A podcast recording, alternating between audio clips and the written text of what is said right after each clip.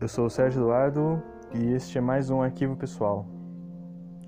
E hoje é eu irei falar de Amarga Esperança, de Nicholas Ray. O título original se chama They Live by Night, né? traduzindo grosseiramente, eles vivem pela noite, eles vivem na noite. É, que já adiantando a história, talvez esse título em inglês seja uma metáfora pro casal principal, protagonizado por Farley Granger e Kathy O'Donnell. Farley Granger ele é bem conhecido pelo papel de Pacto Sinistro do Hitchcock e também Festim Diabólico. Ele é o, nos dois filmes ele é o cara mais fraco. Engraçado que nesse filme também, né? Ele, é um, ele as fragilidades dele são bem ressaltadas aqui. É, e Kathy O'Donnell, eu não lembrava dela antes dos outros filmes que ela tinha feito.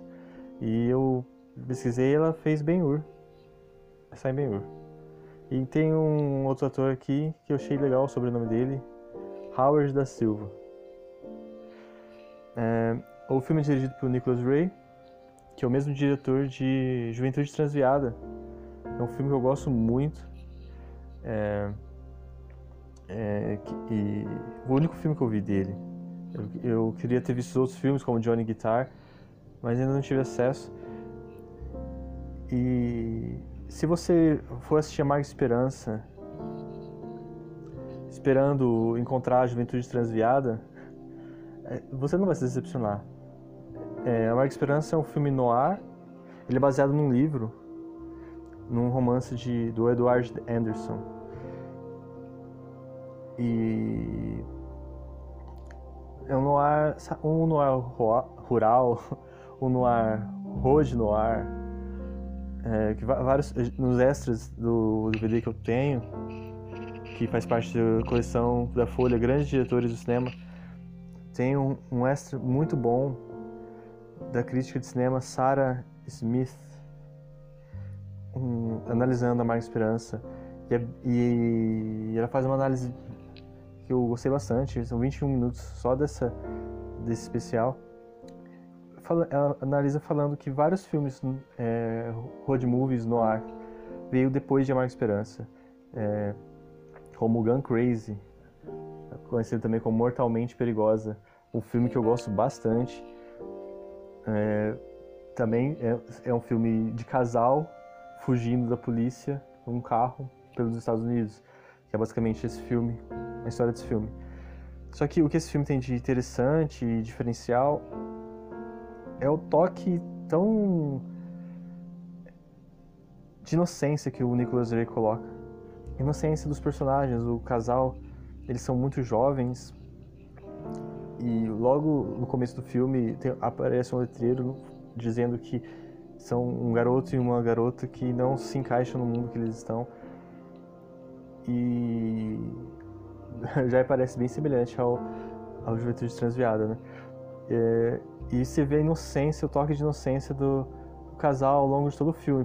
É, é um filme bem trágico e a própria Sarah Smith fala que é um filme é o único diretor que realmente traz o noir trágico. Não é um noir cínico ou sarcástico, é, é trágico apenas, por ser um casal que é, estão à margem da lei, à margem da sociedade, à margem do, do mundo adulto, de certa forma, que não tem mais ninguém que eles podem confiar e que estão é, são confrontados diariamente com com com desafios de, da vida adulta, né? Eles eles se casam no meio do filme e eles têm que eles não sabem, nunca tiveram nunca, eles nunca tiveram namorados, respectivamente, eles nunca tiveram outra relação, é, eles tiveram pais ausentes, o, o, Farley, o personagem de Farley Granger foi para prisão de, é, desde muito cedo, muito jovem, ficou na prisão por 7 anos. Ele tem 23 anos quando sai da prisão. Ele sai porque dois, dois, duas pessoas que ele conhece na prisão é, tiram, ajudam a ele sair de lá para ele assaltar junto com eles. Então ele assalta o banco e assim começa o filme. Eles estão fugindo no carro de uma de um refém e a personagem de Cathy O'Donnell encontra o, o encontra o Farley Granger escondido e, e a briga a, a, personagem dela e o pai dela brigam os, os criminosos. E por algum motivo é, mais pra frente os dois fogem. Os dois deixam tudo para trás e fogem vão viver a vida deles. É, o, o, o assalto foi, teve um assalto bem sucedido que uma sequência bem legal de uma câmera atrás do carro. E com o dinheiro, o, o personagem de Fallen Granger foge com a Cathy O'Donnell. E é interessante isso de esse road, road movie bem pessimista e, e, e, eles realmente são isolados, né?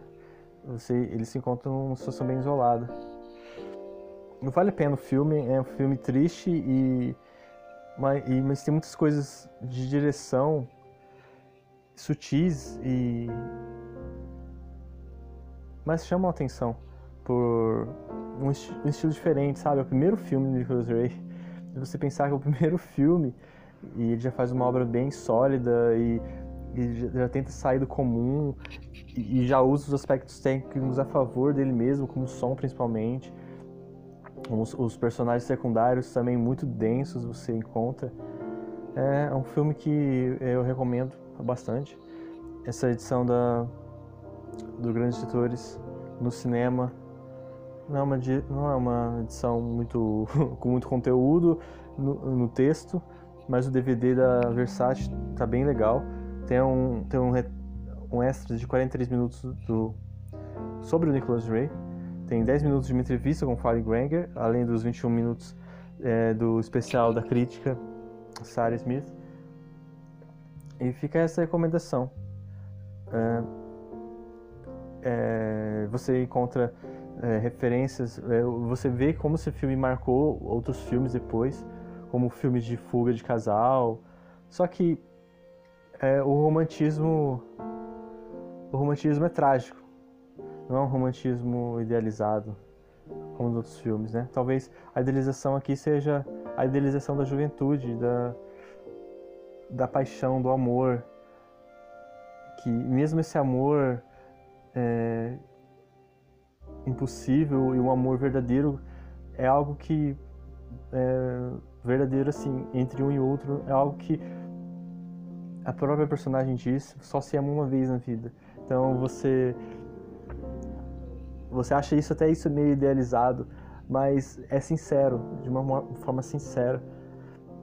E, e, e, e eles fazem, e mesmo eles se amando, eles querem dar certo um com o outro e, e entre eles mesmos parece que não há um um, um entendimento. Entre eles mesmos eles parecem não se entendem. E isso é bem triste.